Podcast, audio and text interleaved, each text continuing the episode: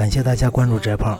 今天呢，有一个学生问翟胖一个问题，说：“老师，我现在什么都不想做，感觉自己特别堕落啊。”然后问翟老师：“这样好不好？”我和他说：“呃，你这个不想做不叫堕落，而叫迷茫。而你这个迷茫呢？”很正常，因为你只是个高中生，是吧？你这个想不清楚未来该干嘛，很正常。那翟胖呢，就帮你想一想。我问了他个问题，我问说：“你觉得我会死吗？”翟胖当然会死了，但是翟胖又不会死，为什么呢？如果我们说翟胖会死，很简单，因为翟胖终将有停止呼吸的一天。从人类有历史以来，我们还没见到过一个生命体就是一定不会死的哈，所以翟胖一定会死。可是呢，如果这个事儿我们往深想想，真的不一样啊。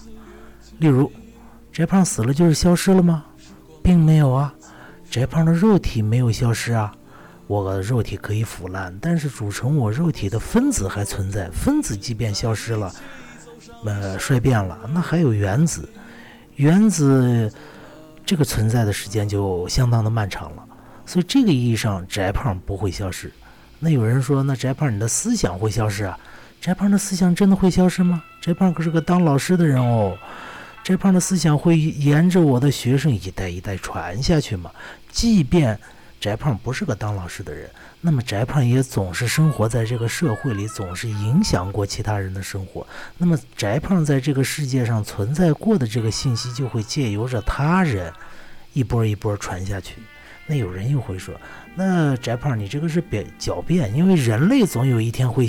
消亡嘛，呃，这个翟胖承认，人类的确是会消亡，但是翟胖这个人类在地球上造成的一切行为，它总是会产生一些信息的，而这个信息是不会消亡的，信息只会耗散，或者说信息只会向宇宙空间中不知道什么地方去发射，啊，这个总。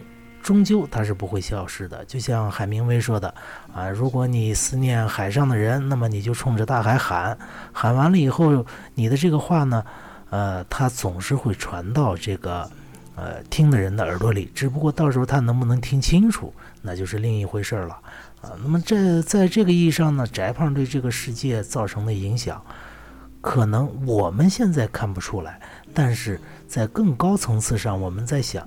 翟胖对这个世界造成的影响是不会消失的，含有翟胖的信息是会永远传下去的。只要物质没有消失，只要这个宇宙没有消失，那翟胖的呃信息一定会传下去，尤其是翟胖的思想啊，总会从总会有一些物质的载体。能够留下的，简单的说就是我这个翟胖录音的时候，这个电脑硬盘是吧？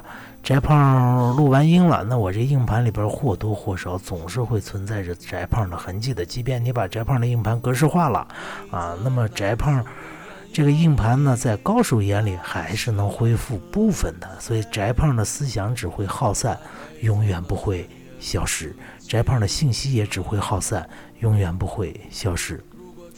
那有人就要说了，翟胖，你说这个什么意思呀？其实很简单，我就是想告诉大家，千万不要用以前的老想法来思考这个世界了。其实这个世界的真相远远超乎我们的想象。接下来我就要说，为什么翟胖要问学生这个问题？其实翟胖问完这个问题以后，还问了学生另一个问题，就是说，你想想，你想怎么死呢？学生当时就乐了，说：“翟老师，你怎么盼着我死呢？我是要活呀！”啊，其实翟胖就就又给学生说：“其实我们的生活不就是一步一步走向走向死亡吗？我们从生下来那天开始就注定会死亡，只不过有的人死得早，有的人死得晚。那我们的生活还有什么意义呀？其实我们生活的本质也就是我们选择怎么去死去，是不是？一个平民老百姓和一个丰功伟业的大人物，他的死。”肯定会有些许的不同嘛，他最终生命的结局都是尘归尘，土归土，但是我们这个生命对这个世界留下的印记却不一样，这个印记会随着呃物质永远的扩散下去，这种信息也会永远的扩散下去，直到宇宙的尽头。从这个意义上来说，就是我们的生活无非就是选择怎样去死亡而已。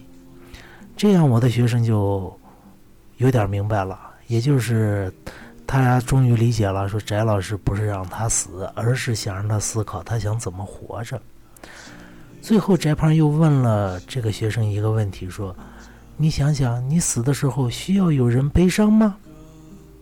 这个学生沉默了很久，然后和。翟胖说：“哎，老师，我终于明白一些了。其实翟胖问这个问题是什么意思呢？很简单嘛。那人，我们是群体的社会的动物，那我们的死亡或者说我们的生活都是一样的。我们的死亡和生活最终造成的影响，不光是对我们自己，还要对周围的人。那么你想让你周围的人这个咬牙切齿？”啊，除之而后快，还是让想让周围的人对你感怀有加，这就是我们选择生活的不同的方式。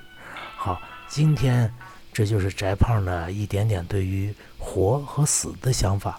感谢大家的收听，再见。